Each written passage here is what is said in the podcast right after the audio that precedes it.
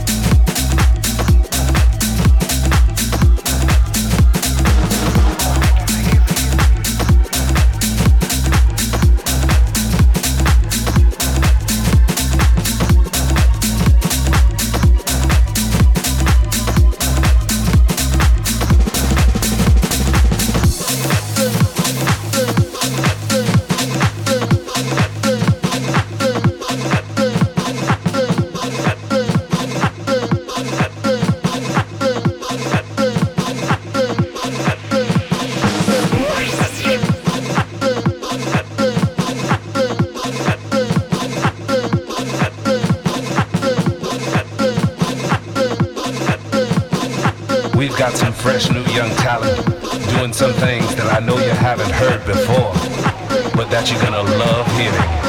Ladies and gentlemen, introducing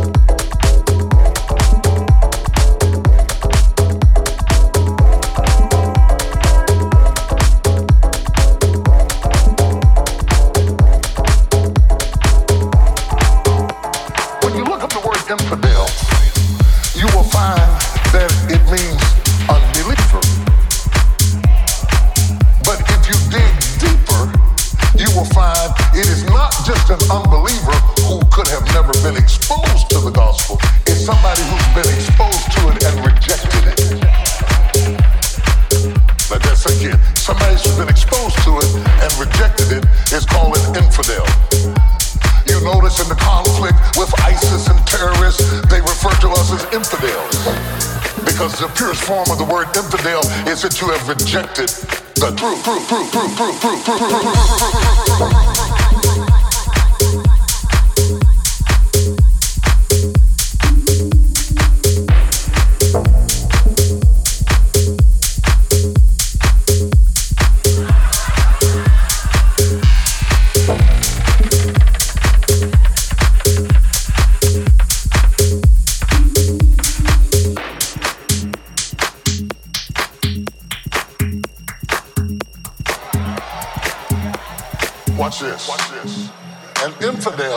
Somebody who had an opportunity to receive truth and rejected it. An infidel, the Bible says you are worse than an infidel if you don't provide for your house. All right? God said you had the opportunity to make that house work. But you starved it. You're worse than an infidel because you were exposed to something that you rejected. So you stayed in house. Infidel. Somebody say infidel.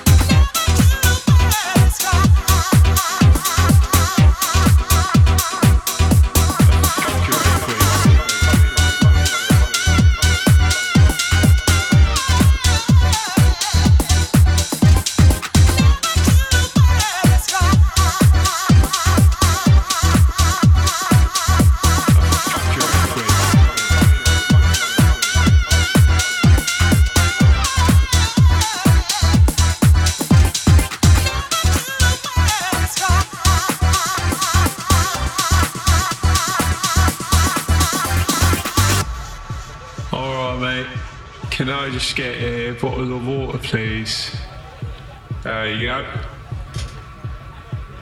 No, mate, I gave you five. Eight quid. Eight quid for a fucking bottle of water. Are you off your trolley? Oh, you know what, mate? Fuck this place. Fuck you. Fuck your